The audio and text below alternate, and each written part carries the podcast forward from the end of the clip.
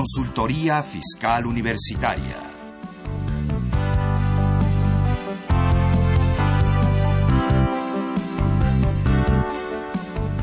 Un programa de Radio UNAM y de la Secretaría de Divulgación y Fomento Editorial de la Facultad de Contaduría y Administración. ¿Qué tal? Muy buenas tardes. Sean todos ustedes bienvenidos a Consultoría Fiscal Universitaria.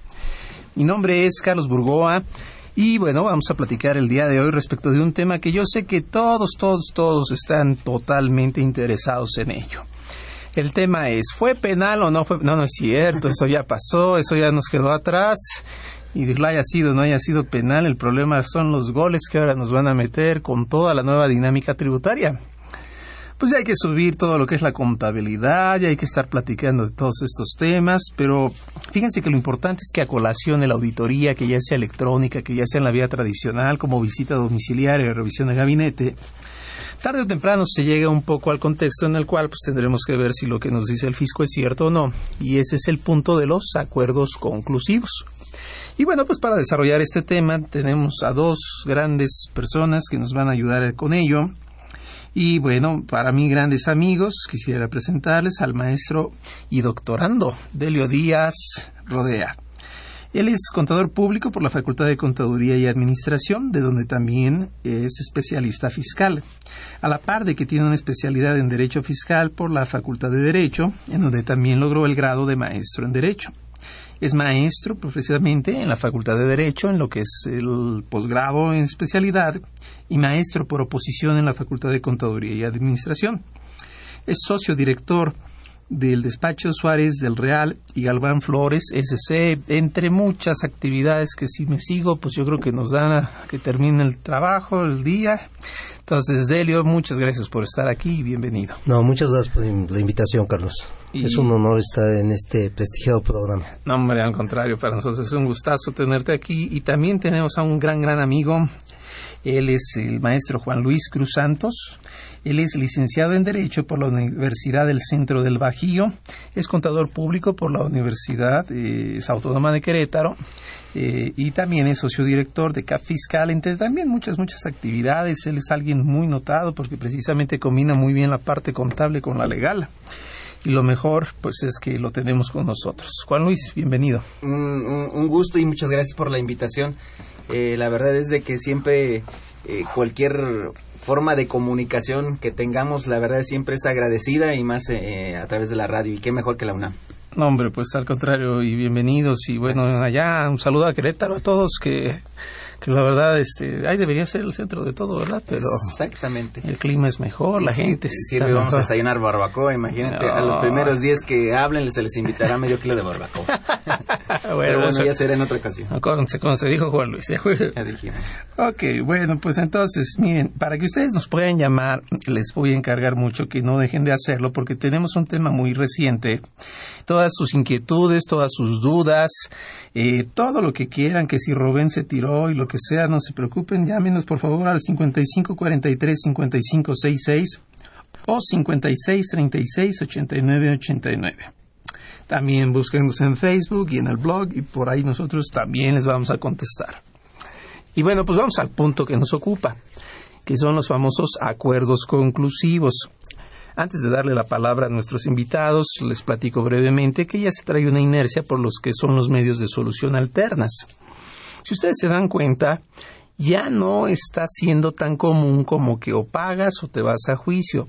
Con los años la legislación se ha modificado, empezó todo esto por lo que era la autocorrección. Sin embargo, pues, la autocorrección tenía la característica de ser exclusiva para yo pagar todo lo que me decían con una multa un poco más flexible. La pregunta que quedaba es, bueno, y si no estoy de acuerdo con lo que me dicen, ¿a poco me debo someter? Y ese es el punto de los famosos acuerdos conclusivos que bueno, pues hoy se inserta tanto para lo que son las revisiones de visita domiciliaria, revisión de gabinete, como para la novedosa que iniciará revisión electrónica. Y bueno, pues sin tanto preámbulo, Delio, platícanos un poquito. ¿Cómo, son los acuerdos conclusivos? ¿En qué consisten? ¿Con qué se comen? ¿Cuál es la noción como concepto? Bueno, eh, en mi opinión esto es un método novedoso para evitar litigios eh, y que puedan solucionarse los desacuerdos entre contribuyentes y autoridad fiscal, con la participación de la Procuraduría Fiscal de Defensa del Contribuyente. Eh, eh, su participación no es de arbitraje, no se trata de lo único, no se trata de discutir, es un facilitador, como dice la exposición de motivos, y un testigo, le da transparencia al evento que, persigue preservar eh, el cumplimiento correcto de las disposiciones fiscales las disposiciones fiscales sustanciales no se pueden negociar. Y la participación de la Prodecom no tiene como propósito suavizar ni extremar ni ignorar las propias disposiciones. Pero sí eh, eh, su participación ayuda además de los beneficios que platicaremos más adelante ayuda en tener un interlocutor válido porque anteriormente recordemos que con el recurso de revocación generalmente era utilizado para ganar tiempo, básicamente, o cuando era definitivamente eh, insostenible la, la, la posición de la autoridad, era cuando se nos concedía la razón. En todos los demás casos, que también vamos a platicar por qué, eh, la autoridad pues volvía a ratificar su, su posición inicial. Entonces, este, estos artículos puede, puede concurrir cualquier contribuyente que se encuentre en una fase de revisión, como ya lo mencionaste, a través de una visita domiciliaria o a través de una revisión de gabinete o de la revisión electrónica. Y se puede interponer en cualquier momento. Eh, simplemente es necesario que se conozcan los hechos, que ahora con la reforma al último párrafo del artículo 42, vigente a partir de este año, se, se tiene que dar en el momento en que se va, que se va alcanzando. Esto a mí me preocupa y, sería muy bueno tener este, tu opinión como experto litigante que si antes de que se concluya la revisión yo tengo conocimientos de, de algunos hechos con los cuales manifiesto mi desacuerdo. Y, como la autoridad puede negar, puede aceptar o puede aceptar parcialmente o negar parcialmente, que si no le doy eh, de elementos adicionales para fortalecer su posición y llevarnos a, a, una situación donde después ya no tenga yo nada que hacer, ¿no? o, o me vaya yo cuesta arriba respecto a, la, a la circunstancia del, de la, del cumplimiento de la disposición fiscal. Sí, como que es un intermedio, ¿no? Con el cual, este, pues, eh, bueno, yo, yo lo veo así, no sé, a todos los que nos están escuchando. Recordemos en las películas americanas cuando se está enjuiciando a una persona y el allá el, ¿cómo le llaman? Al DA el fiscal de distrito, el district attorney, así para que lo platiquen en bodas, 15 años, ¿no? El MP de allá, pues, se pone a negociar y le dice, oye, fíjate que si te declaras culpable, pues un año de prisión. No, pues que sean ocho meses. No, pues que y así como se ve que se está negociando y que al final se puede llegar, desde luego, a un documento firmado, pero es en Estados Unidos, pues igual va a ser esto, ¿no? El acuerdo conclusivo, como que platicamos, oye, SAT, Fíjate que del total que me estás eh, determinando, pues yo nada más sí estoy de acuerdo con la mitad, pero la otra no. Si quieres te pago la mitad y la otra, pues la perdonas, ¿no? Algo así es el acuerdo conclusivo, Juan Luis, o cómo sería? Ah, más o menos. Eh, si me lo permiten eh, hacer un comentario adicional.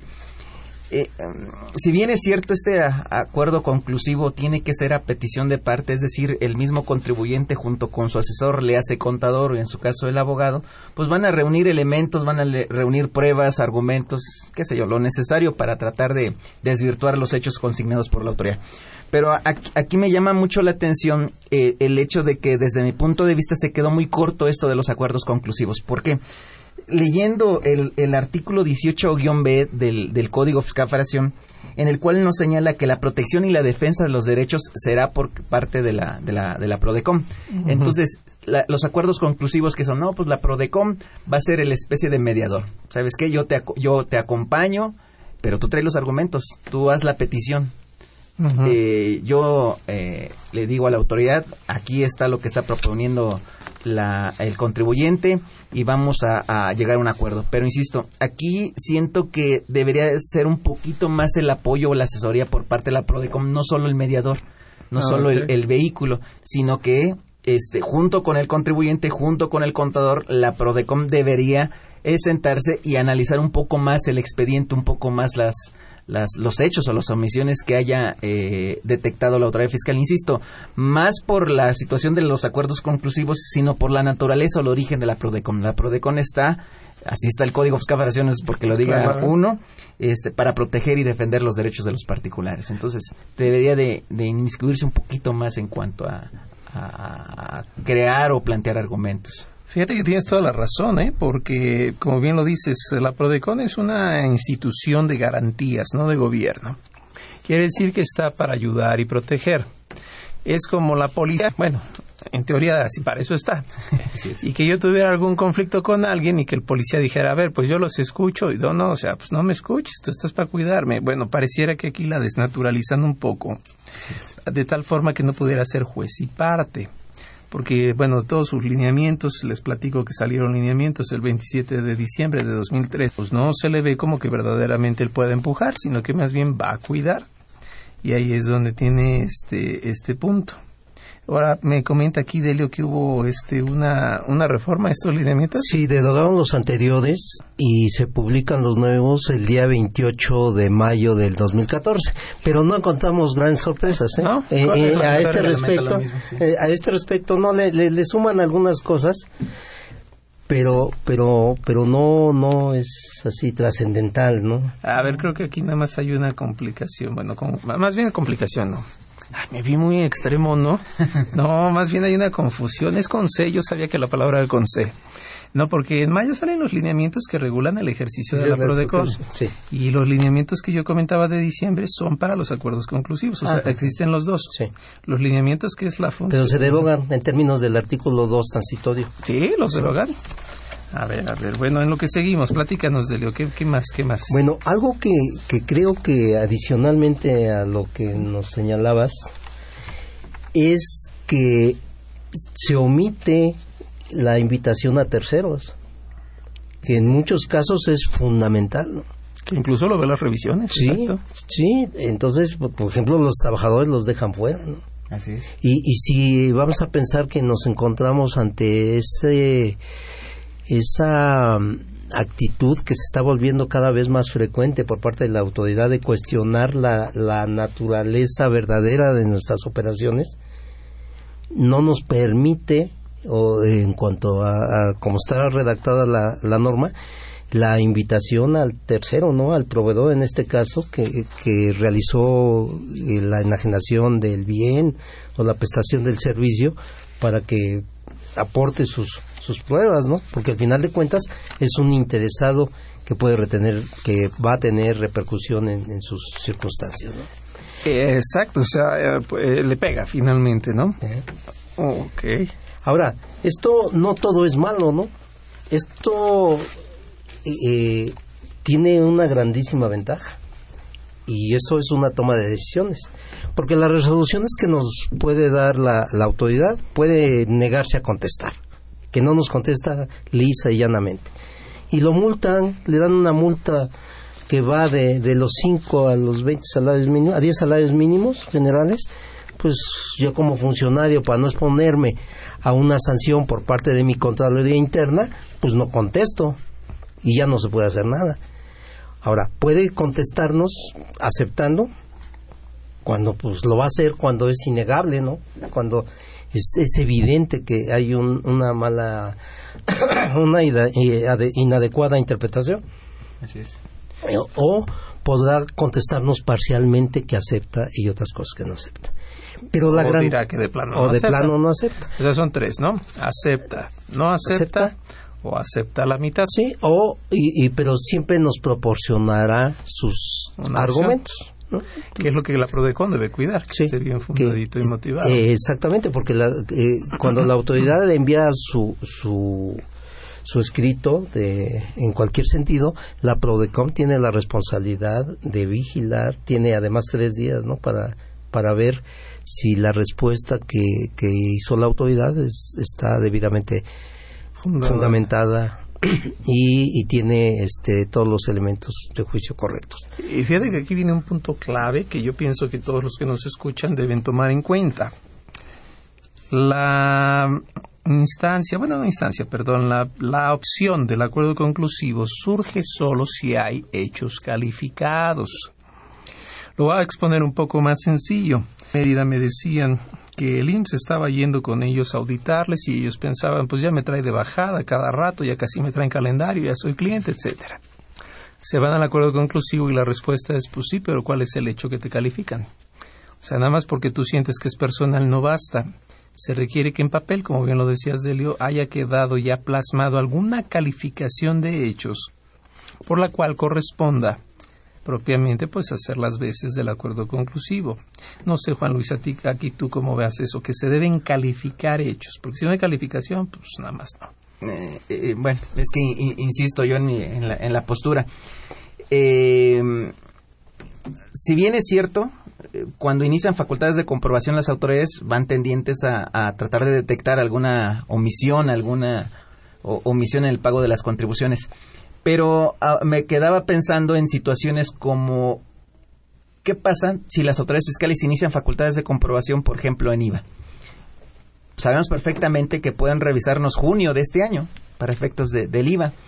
Muchos contribuyentes, derivado de la situación económica, cuestiones externas, no tienen la capacidad o la liquidez para poder enterar el impuesto correspondiente. Y nos llega la revisión, revisión de gabinete, si tú quieres, te vengo a revisar junio nada más. Y resulta que es un contribuyente pues con, con ciertos ingresos, valor de actos, actividades, le sale un impuesto a cargo de 100 mil pesos, por ejemplo, de IVA de junio. ¿Por qué no lo enteró? Insisto, porque no tenía la liquidez suficiente para poderlo enterar. Y bueno, ya llegan las, las facultades de comprobación, se inician y dice el contribuyente, ¿sabes qué? Pues es que estoy consciente, sí debo los 100 mil pesos. Para mí el acuerdo conclusivo, ¿cuál es? ¿Sabes qué? Ok, lo voy a pagar. ¿Cuál es una de las ventajas del acuerdo conclusivo? El no pago de la multa. Eh, pero entonces más bien sería autocorrección, es correcto. Conforme la ley lo, sugiere. Eh, entonces, a lo que voy es a lo siguiente, extender un poquito más esas situaciones, porque al fin y al cabo la autoridad, ¿cuál, cuál fue el detonante? De iniciar las facultades de comprobación porque hubo un detonante. Este contribuyente está perfectamente, se le está dando un seguimiento, oye, ¿y por, eh, por, qué este contribuyente mes con mes está cumpliendo y por qué junio no lo hizo? Y vemos que tiene operaciones considerables. Oye, pues le facultades de comprobación. Cuando llegue el auditor, pues indudablemente no va a haber hechos. ¿Qué va, qué, va a detectar el, auditor el, de, Hacienda? Pues absolutamente nada, va a revisar papeles de trabajo, ah, mira, tienes razón, son 100 mil pesos lo que debes, 100 mil pesos que está consciente el contribuyente que lo es este, ¿puede llevarte a un acuerdo conclusivo? No, porque resulta que no... No hay calificación. Exactamente. No, le puedo debatir. No, le puedo debatir. Entonces, paga los 100 mil, 100 mil obviamente, actualización, recargos y ¿qué crees tu multa del 20%? 20 mil pesos. ¿Qué hizo el auditor? Nada, verificar los papeles de trabajo. Y se llevó su bono. Y se llevó el bono de los 20 mil Bueno, el administrador. A ver, entonces vamos a poniendo las cosas un poquito más claras para los que nos escuchan. Sí. Si en auditoría, termina la auditoría, y yo digo, es que no tengo, me voy a aguantar y quiero impugnar. Casi no pasa en México, ¿verdad? Pero aunque sé que no tengo la razón, ahí estoy rezongando. La multa va del 55 al 75% conforme al artículo 76 del Código Fiscal. Ahí si quieren tomar nota, como les digo en la clase, y si no también para que lo cuenten en bodas o 15 años, en lo que llega el pan y la comida. La multa es del 55% en condiciones normales. Si yo me voy a autocorregir, puede ser del 20 o del 30%, 20 antes de que me cachen, pues de que me digan, mira, ya te encontré esto, que es la última acta parcial o el acta final. Y perdón, 30% después del acta final.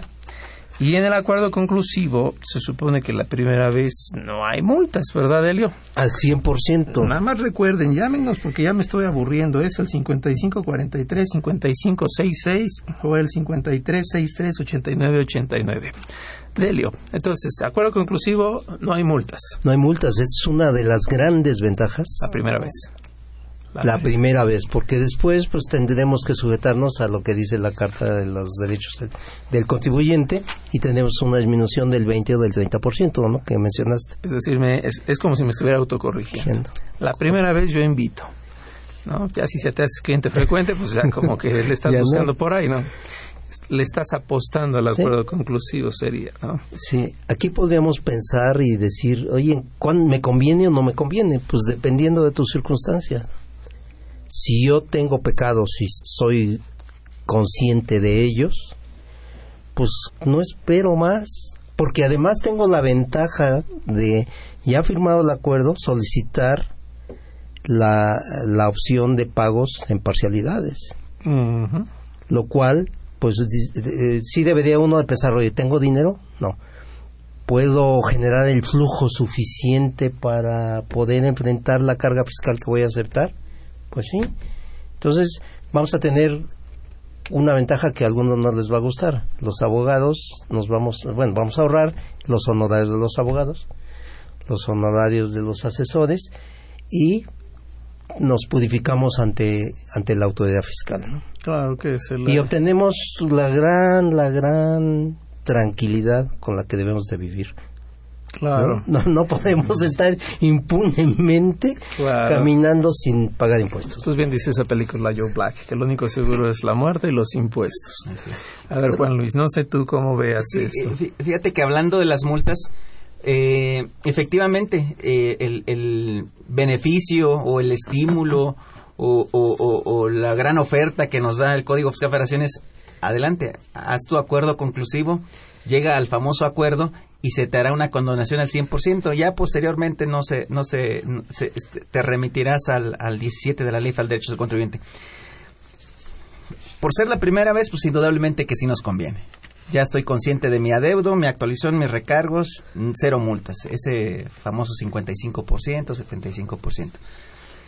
Pero me llama la atención que si ya somos clientes frecuentes, como bien lo dices, eh, puedes llegar a un acuerdo conclusivo, pero ya no vas a tener ese beneficio del 100%. Y nos remite a que debemos pagar las sanciones en términos del 17 de la Ley Federal de Derechos del Contribuyente. Siento yo, como bien dice el, maestro, eh, que quizá también habría que analizarlo porque también quizá le pueda convenir al contribuyente. Me explico.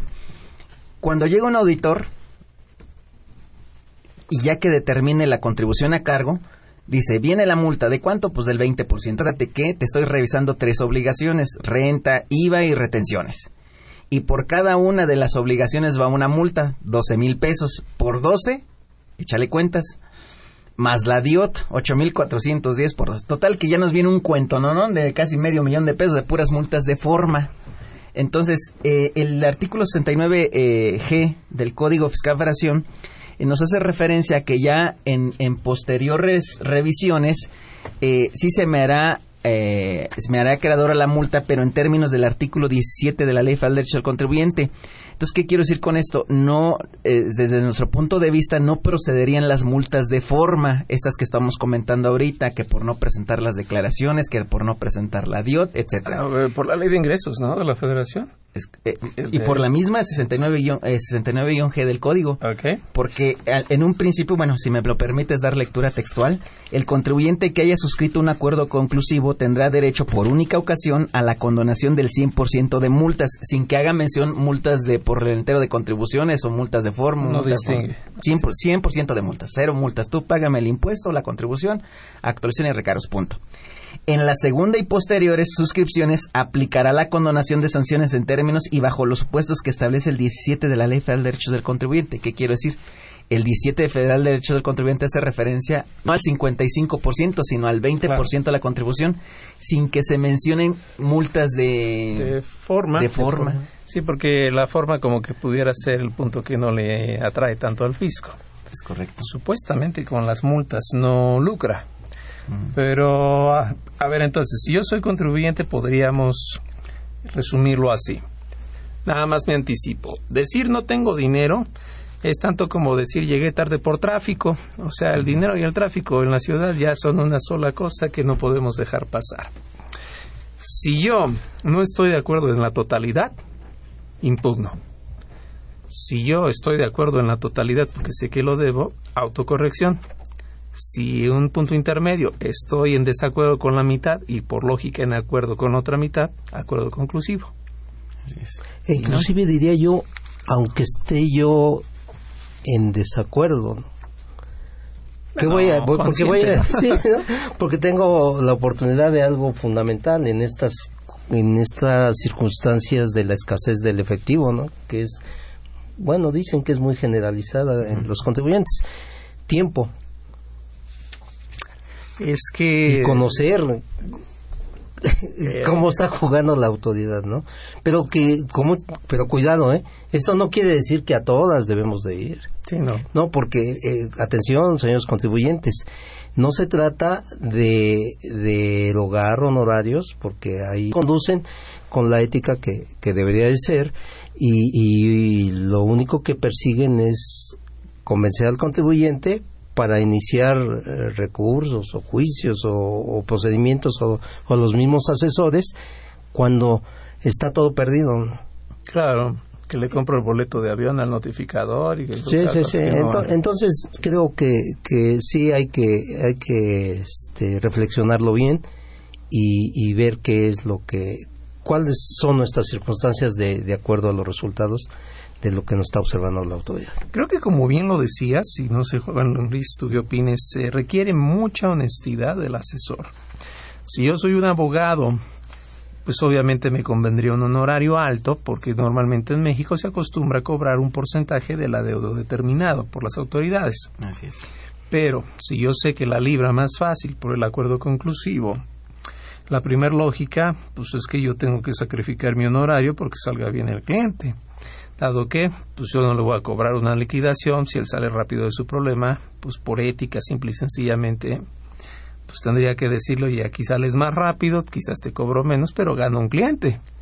Se requiere mucha honestidad del asesor, vamos, que todo asesor cuando esté asesorando a un cliente pues imagine que está hablando con sus papás, ¿no? Para que por fin le duela el corazón. Ya, si el otro no contesta, pues, pues, ya no es cosa. Pero no sé tú cómo veas, Juan Luis. Sí, efectivamente. Y de hecho, de, eh, de ahí era el primer comentario para a lo mejor no, no estar en esas situaciones, pues que la Prodecom eh, pudiese, insisto, apoyar desde un inicio, no solo como el mediador de tal manera que la Prodecom cuenta con especialistas, con gente muy capacitada, tanto contadores como abogados, que indudablemente puede ayudar. Pero pues indudablemente que el, abogado, el contador, tiene que ser eh, muy responsable en cuanto a la asesoría. Eh, darle las mejores opciones. el acuerdo conclusivo es una opción, pues adelante. Si es la mejor, adelante. Eh, si, si, si vemos que las, las, las, los acuerdos a los cuales se van a llegar no son de acuerdo a derecho o no son de acuerdo a la conveniencia del cliente, pues indudablemente que nos siguen nuestros medios de defensa, nuestros recursos de revocación, nuestros juicios contenciosos. Yo aquí invitaría al público a que nos siga llamando, ya tenemos los comentarios, en un momento más los leemos. Recuerden que aquí tenemos a los especialistas, ahorita no cuesta, entonces llamen por favor con toda confianza y vamos a ir rápidamente a una pausa y regresamos en un momento más.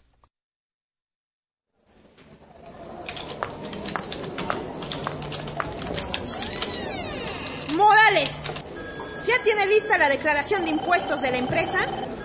No, pero... Ah, y le recuerdo que ya debió haber hecho la declaración anual del ISR y el IETU. ¿Los tiene? Sí, pero es Oiga, y quiero la lista para ahorita de la prelación de acreditamiento del ISR por dividendos en mi escritorio. Sí, ya sé, pero es que yo... ¡Que alguien me ayude! artículos, asesoría jurídica, laboral y contable, noticias fiscales, opiniones de especialistas. Esto y más puedes encontrar cada quincena en tu revista Consultorio Fiscal. Suscríbete en www.consultoriofiscalunam.mx o llamando a los teléfonos 5616 1355 y 5622 o al correo publicaciones arroba correo punto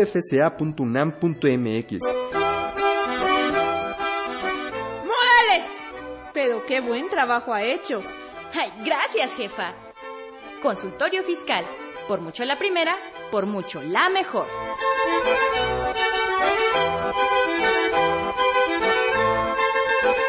Investigar para generar conocimiento. La Facultad de Contaduría y Administración de la UNAM, a través de su División de Investigación, en coordinación con la ANFECA y la LAFEC, te invita al decimonoveno Congreso Internacional de Contaduría, Administración e Informática, a celebrarse los días 8, 9 y 10 de octubre del presente año. El objetivo es difundir resultados de investigación teórico-práctica en las disciplinas de la contaduría, administración e informática,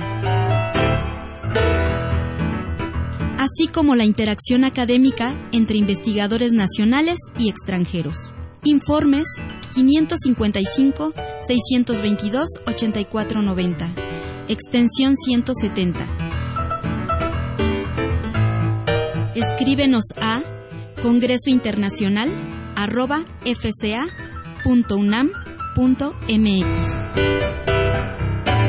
Bueno, pues ya estamos de regreso y les comento que tenemos cinco revistas para consultorio fiscal.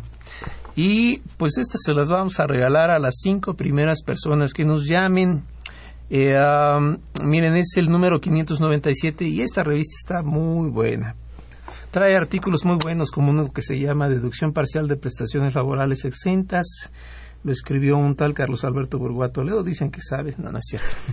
Este, está también Deducción de Cuentas Incobrables de Humberto Cruz Hernández. Obligación de Agencias de Colocación de Trabajadores de Tania Joan González Covarrubias, la, la licenciada que la tuvimos por acá. Entonces, miren, a los primeros cinco que nos llamen y que nos digan si fue alguien aquí, llámenos inmediatamente. Tenemos dos comentarios que los leo rápidamente para nuestros expertos.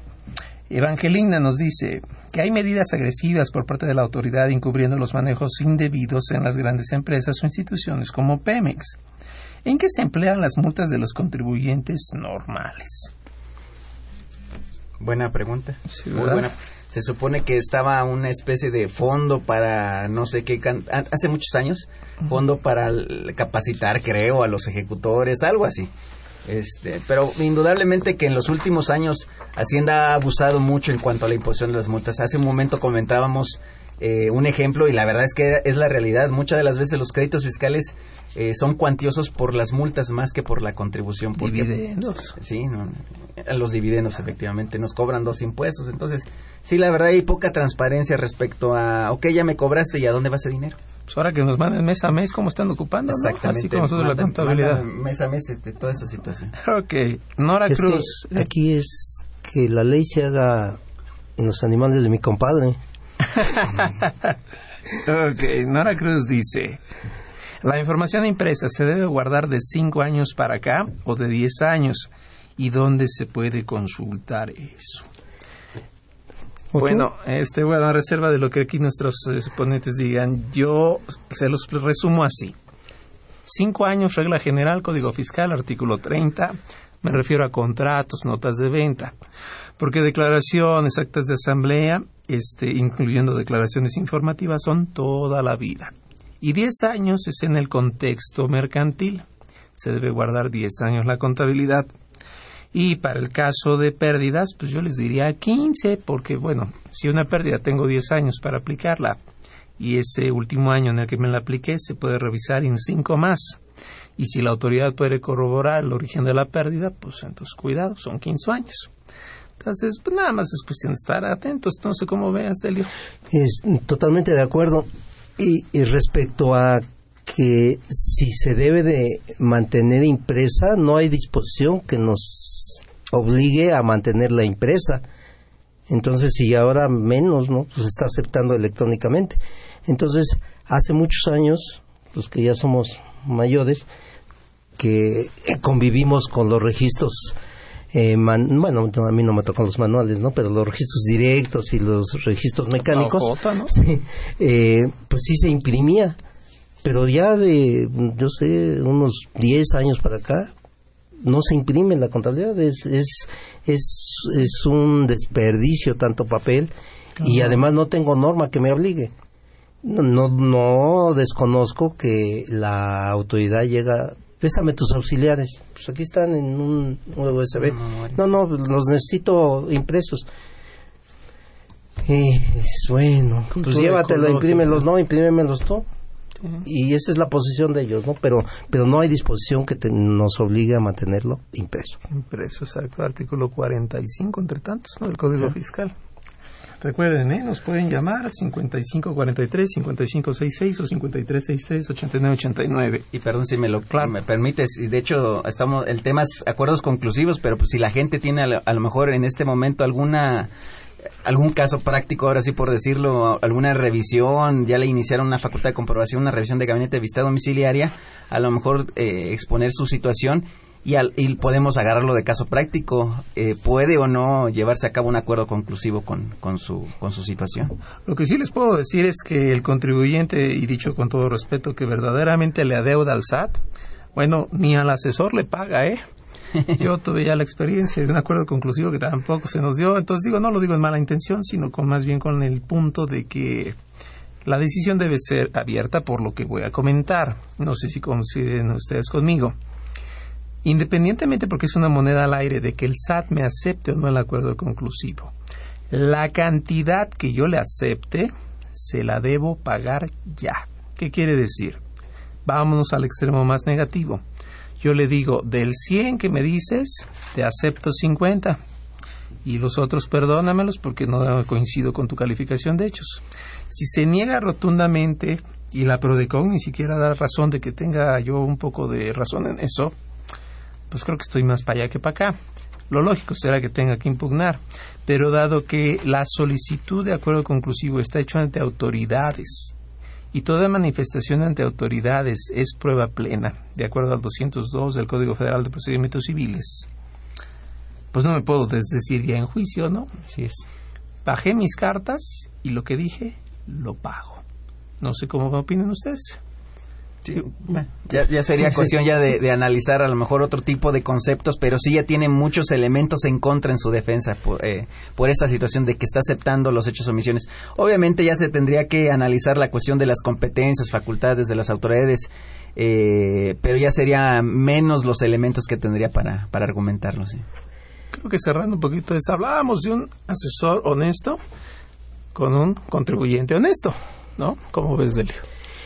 Eh, coincido totalmente con los planteamientos. El tuyo y de José Luis. Si, si ya se aceptó, debo de pensar en pagar y debo de hacer lo necesario para pagar. Puedo recurrir al pago en parcialidades, pues está permitido, pero de que voy a pagar, voy a pagar. Ya no puedo decir, desdecirme, ¿no? Siempre no. Sí, aunque aunque, aunque, aunque lo que, que, señala aquí el acuerdo conclusivo no se puede recurrir, no se puede Ah, una vez ya firmado. Ya, una vez ya firmado en el sentido en que se firmó, ¿no?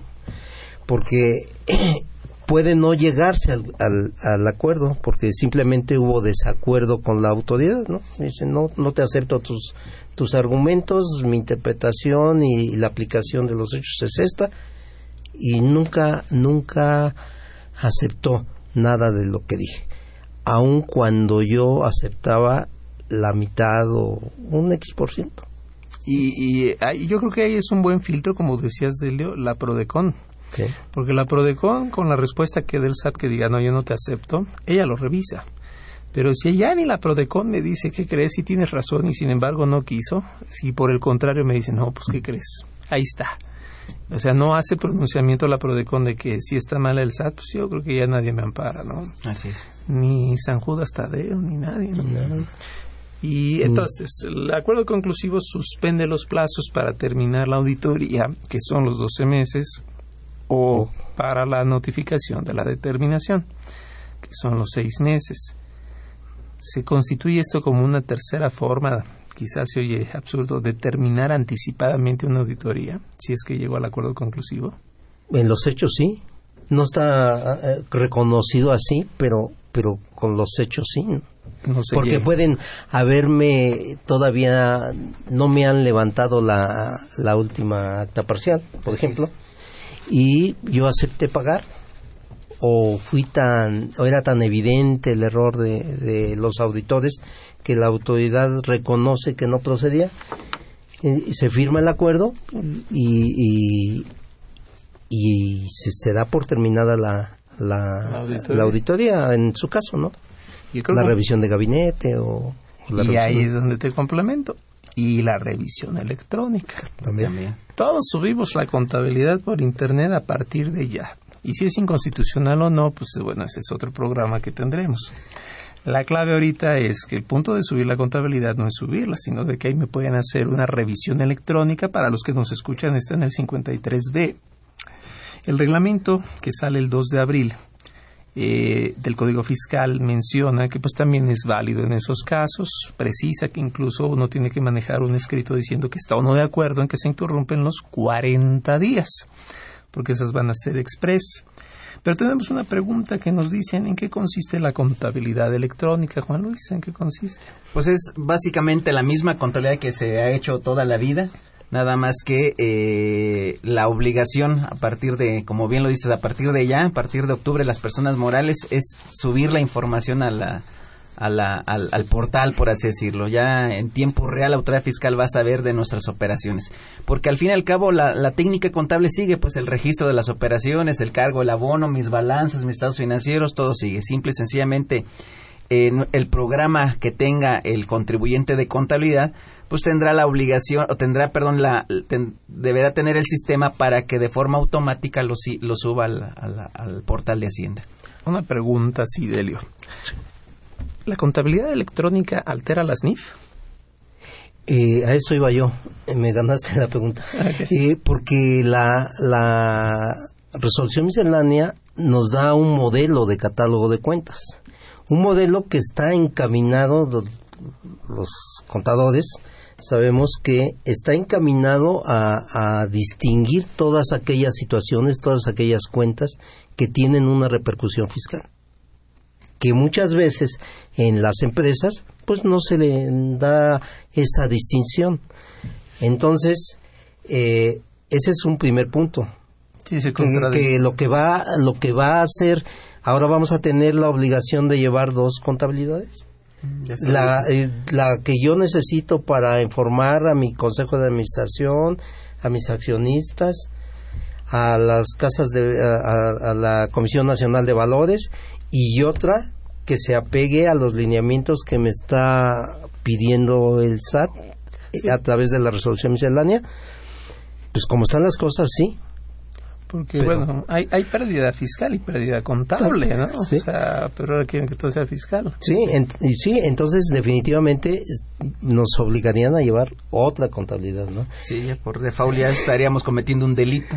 Por estar forzan a hacer otra, otra, otra, contabilidad. Y ese es eh, eh, un punto. Otra, otra situación también relevante respecto a esto es la, la forma en que a veces difiere, pero totalmente, de, la, de las reglas contables. ¿no? Fíjate que acabas de decir algo que creo que volvemos al punto que es la base del acuerdo conclusivo. El acuerdo conclusivo solo se da por calificación eh, no acordada de hechos. Y la pregunta clave es, los asesores, los contribuyentes, las autoridades y la PRODECON están preparadas para calificar y descalificar los hechos? Pues mira, rápido te contesto. La PRODECON no tiene esa función en estos acuerdos. Es un testigo de calidad. Pero tiene que estar cuidado. Le, da transparencia, es un facilitador, ¿no? Es como cuando uno se está divorciando, ¿no? No, no, no, hay un... Mejor habla con mi abogado porque pues, yo contigo terminamos peleados, ¿no? Yo, me, digo azul y tú dices negro. Ya, bueno. me, ya me quisiera imaginar este un caso en particular. Yo creo que ahorita con lo, de las famosas listas negras del Código de Fiscal de, los, de las operaciones simuladas, ya me quiero imaginar cómo, ahora va a ser la Prodecom quien va a calificar si es o no un, un acto simulado. ¿Por qué? Porque me imagino que las autoridades al ver muchas operaciones de servicios, de publicidad, etcétera, aun y cuando el contribuyente haya cumplido con sus obligaciones de carácter formal, es decir, el comprobante con requisitos fiscales, haber pagado con cheque o transferencia, pues dice el auditor, pues a mi criterio no es deducible. ¿Por qué? Pues porque no es estrictamente indispensable y porque no me acreditaste que efectivamente hayas llevado a cabo la operación. Entonces, aquí el punto es cómo lo va a calificar o qué es lo que va a decir al respecto el, el, el, el la Prodecom o el SAT, la misma, el mismo SAT. Yo lo digo porque la calificación, pues no puede ser, bueno, es de hecho es con base en la ley. Es decir, para calificar hay que conocer la ley y no solo la fiscal sino cualquier otra. Voy a poner un ejemplo muy sencillo. El SAT me dice a mí como empresa, ¿qué crees empresa? Tú le diste anticipos de salarios a tus trabajadores, pero no les cobraste intereses. Para mí que es un ingreso, un salario, pues así disfrazadito, ¿no? Entonces me debes la retención de ellos. La base que toma el SAT dirá, califico que no son préstamos y los califico en su lugar como salario, dado que no hubo intereses. Y yo le contestaré, posiblemente sí tuvieras esa duda, SAT, pero ¿qué crees? Se te olvida que el artículo 111 de la Ley Federal del Trabajo dice que las deudas con los patrones jamás generan intereses. ¿Te las sabías? Ese es el punto. Estaremos calificados todos para sabernos todas las leyes o estar especializados porque hay ramos muy específicos y que de forma tal, cooperativas de ahorro y préstamo, puedan hacerlo otros rubros, por ejemplo, sector primario, o sea, tanta cosa. De hecho, a eso iba también un poco enfocado el comentario, porque aquí nada más nos estábamos enfocando a la parte fiscal, eh, los requisitos que establece la ley de renta, pero se te olvida lo que establece el Código Civil. O sea, los requisitos de existencia y de validez. O sea, tú, auditor de Hacienda, o en su caso, tú, Hacienda, cuando yo te proponga o yo te haga valer mi acuerdo, este, tendrás la capacidad para poder analizar no solo la ley de renta, sino también el Código Civil, porque el Código Civil establece cuáles son todos esos requisitos. Ahí les va uno. A ver qué opinas del de ahorita que está fresquecito. Yo no he encontrado multa en contra de no subir la contabilidad. Ojo. De hecho, no la No, es, no quiere decir no la suban, ¿eh? Ese ejemplo. Y que llegara el fisco y me dijera, bueno, pues que porque se parece esta fracción, va. Entonces yo le diría, bueno, el código es estricto, pero el artículo 42 del Código de Comercio dice que no habrá pesquisas a ningún contribuyente, bueno, en este caso a ningún comerciante, para corroborar por parte de ninguna autoridad, ninguna autoridad no define quién, si fiscal o mercantil, para corroborar que se lleva la contabilidad. Sí. Está bueno. Bueno, te puedo decir que, va, te, que te va a decir la autoridad, ¿no? Estás loco, ¿no? Sí, no, no, no, no, no, no, dice, te va a decir así de entrada, cada ley tiene su imperio, ¿no? Aunque sea contador. Te va a decir, cada ley tiene su imperio. Y la obligación de la que yo hablo está impuesta en, la ley, en las leyes fiscales. Allá para efectos mercantiles, muy bien, pero aquí te sujetas a estas Ah, no, porque el argumento sería, aquí es lagunoso. Entonces aplico supletoriamente Sí, aquí. ante la falta de norma fiscal. Sí, y tendríamos que ir a juicio, ¿no? Y, y esto no, no, lo, no lo vamos a poder, este tipo de situaciones no las vamos a poder resolver en un acuerdo conclusivo, ¿no?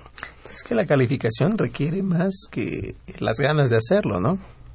Se requiere el conocimiento del bagaje que con- contempla esto. Ahora, no olvidemos una realidad de nuestro país, que el funcionario público, y, y eso me ha hecho comprender mucho su actuar de, de- muchos de ellos, que el funcionario público se ve obligado a veces a hacer hasta cosas donde contrarias a lo que dice el buen sentido, porque llega una, un órgano llamado órgano de control interno, que no son especialistas en la, en la materia y les califican daños patrimoniales, que los lleva a perder pues todo, ¿no?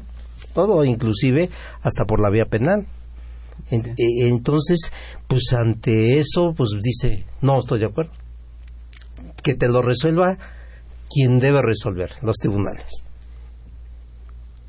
Que ese es un, ese es un motivante, es un, es un acelerante de la actitud de, de los funcionarios, ¿no? Y hay otros que no es por eso, sino por aquello que, que nos sobra a todos, que pensamos que tenemos más razón que el que está enfrente. Claro, claro. ¿Cómo ves, Juan? La No, pues, calificación de hechos. Sí, no, no, no, va a ser una cuestión muy complicada porque efectivamente el, el auditor es- sigue lineamientos, sigue normatividades, sigue eh, muchas situaciones internas delante de Hacienda. Pero ya para llegar a estos puntos necesitan tener un conocimiento y no porque no lo tenga, sino simple y sencillamente él está regido, él, es, él, él está muy atado de manos y no podrá aplicar ley para el trabajo, no podrá aplicar código de comercio, no podrá aplicar código civil, etcétera. O no, o no le conviene. O no le conviene, no, no, no, no le faculta. Pierde la multa. Así es. Lo importante yo creo que siempre será que las observaciones, bueno, las eh, calificaciones de hechos estén dentro de documentos. Me remito un poquito al artículo que lo dice, que es el artículo 69C.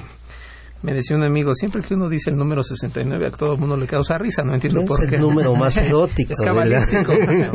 bueno, entonces dice que cuando se contengan, ojo, dice hechos asentados, eh, perdón, no estén de acuerdo con los hechos o omisiones asentados en la última acta parcial, ojo, visita domiciliaria, en el acta final, sigue siendo visita domiciliaria, en el oficio de observaciones, revisión de gabinete, o en la resolución provisional, revisión electrónica. A través del reglamento lo, lo reconocen, Lo ¿no? Lo reconocen. incorporan en el 72 del reglamento. Ya no fue 69, qué bueno. No, ahí sí le varió. Y uno pensaría que si no es en esos papeles, entonces no puedo hacer nada, pero el siguiente párrafo dice, sin perjuicio de lo dispuesto en el párrafo anterior, los contribuyentes podrán solicitar la adopción del acuerdo conclusivo en cualquier momento. O en pocas palabras, se puede en cualquier momento, dice, siempre que la autoridad revisora ya haya hecho una calificación de hechos o omisiones. Porque si no ha hecho calificación, pues entonces como que no procede. ¿Qué le voy a decir que no estoy de acuerdo en qué? Claro, o sea, no estoy de acuerdo en que me audites, no, pues eso es en contra de la ley, no de los hechos, ¿no?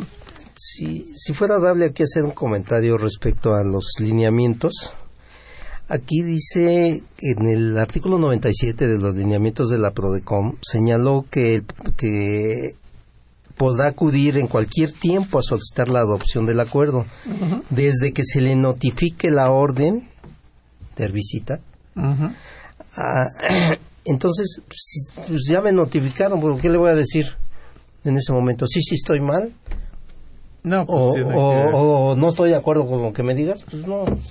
Aquí como que no no no fue muy afortunada este esta parte. El requisito esencial es que ya se hayan calificado hechos. Que alguien diga es préstamo y otro diga es ingreso, Sí. se está calificando conforme a la ley. Sí, y, y, y aquí eh, eh, sí es muy importante destacar otra vez, ¿no? Lo del último párrafo del 42 del código, en el sentido de que se eh, se tiene la obligación de ir en cualquier momento por parte de la autoridad señalando los hechos que vaya detectando. Así es. Sí, entonces aquí haciendo col- ah, referencia al- a, uno de los comentarios iniciales, si el contribuyente está con la conciencia de que sí adeuda el, el- el impuesto, entonces ¿qué tiene que hacer? Esperar a que el auditor lo califique. Oye, pero pues aquí Claro. tengo los 100 mil pesos para pagarlo. Mejor espérate que te califiquen. ¿Para qué? Pues para que sea susceptible De la condonación de la de multa. Por eso les digo que es unas situaciones de repente medias incongruentes, pero bueno, hay que esperar a que te califiquen, que ellos te determinen, ah, mira, sí debe los 100 mil, ah, muchas gracias, ya lo sabía, pero bueno, gracias, este, eh, pago el impuesto, acepto tus omisiones y condóname, condóname la multa. L- ¿Qué tanto se complica esta calificación de hechos con la contabilidad electrónica? Que, que nazca de, de la revisión electrónica, Sí, porque en la otra pues, lo que le entrego es papel. Sin embargo, el papel pues se acompaña obviamente con contratos, cosas así. Se tiene esa sensibilidad, ¿no? De que tengo alguien enfrente con quien platico, hablo y bueno, pues como humanos reaccionamos, pero por internet. No, y, y como está lo- la información que le vamos a dar al fisco, que son las balanzas, las balanzas pues dan movimientos y ellos tienen ahí un saldo préstamos, dice préstamos a accionistas, por ejemplo.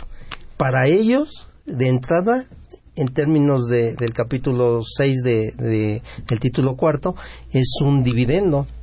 Sí. Entonces, oye, pero no es dividendo, cumplí con todos los requisitos que me estableces. Pero él de inmediato nos va a decir, no me has pagado el, el impuesto sobre dividendos. Así. Ah, perdón, Por la, ejemplo, la- ¿no? la alusión también a- hace rato que comentábamos en fiestas, bodas.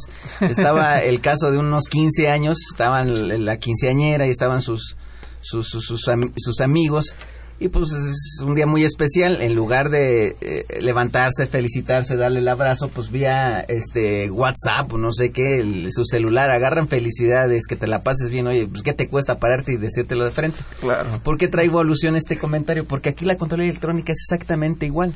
Se supone que hay una relación, este, Estado, autoridades y contribuyentes, una relación personal. Tienes algo conmigo, tienes duda respecto al cumplimiento de las obligaciones fiscales, pues ejerce tus facultades de comprobación, manda gente este, que me revise. Ahora, ¿qué va a pasar con la Contraloría Electrónica? Va a pasar lo mismo de la quinceañera. Simple y sencillamente la relación va a ser totalmente impersonal, fuera a lo mejor muchos criterios. Por sistema te la van a mandar. Por sistema sí, no y punto. Oye, pero no hay esa, insisto, esa capacidad de Sí, interpretación. o de- yo, yo, yo preveo que va a haber muchísimas invitaciones, que va a ser el primer paso, para que te corrijas, por lo que se va a mostrar en las balanzas. Entonces, pues están, tienden, o están, tienden a, a- a evidenciar operaciones que pudieran tener este, una repercusión fiscal. Así es. Sí, y al hablar de repercusión fiscal, hablo de pago de impuestos. Híjole, y se pone más calientita la cosa porque el 15 de julio salió el acuerdo o el modelo estándar de la OCDE de intercambio de información gratuita automática entre los países, autoridades de los países, que cierra el ciclo que inició Estados Unidos con el FATCA. Entonces, bueno, a diferencia de ellos que lo hacen anual, pues aquí es mensual, viene el acuerdo conclusivo como un supuesto paliativo, pero pues el contexto no, no, no se ve fácil. Yo no diría si bueno o malo, pues la conciencia de cada quien lo determina, ¿no? Si he pagado o no he pagado, si he sido exitoso en los negocios o no. Lo cierto es que peleamos con una economía adversa, porque en ningún lugar del mundo, no me refiero a México, en ningún lugar del mundo está favorable. Peleamos con normas adversas y tenemos que cumplir, pero bueno, todo es parte de echarle ganas. Así es.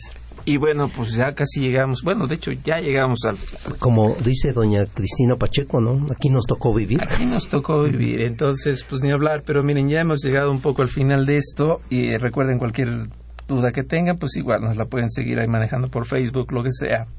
Y pues no me queda nada más que agradecer a nuestros invitados su presencia del día de hoy y sus comentarios muy valiosos, pues para lo que puedan aportar siempre en la práctica y desde luego con conocimiento añejo y antiguo, ¿verdad?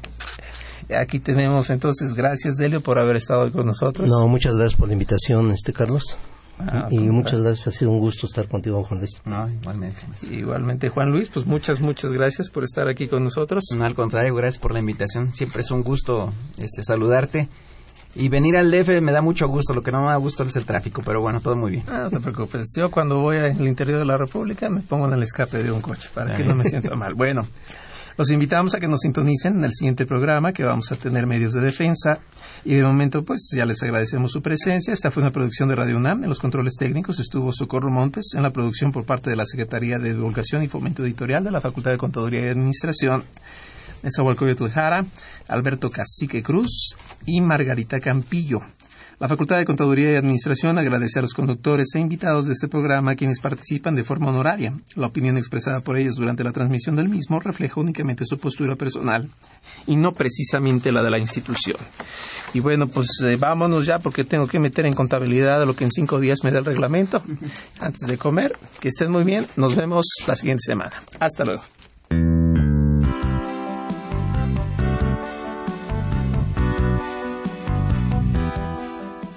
Consultoría Fiscal Universitaria.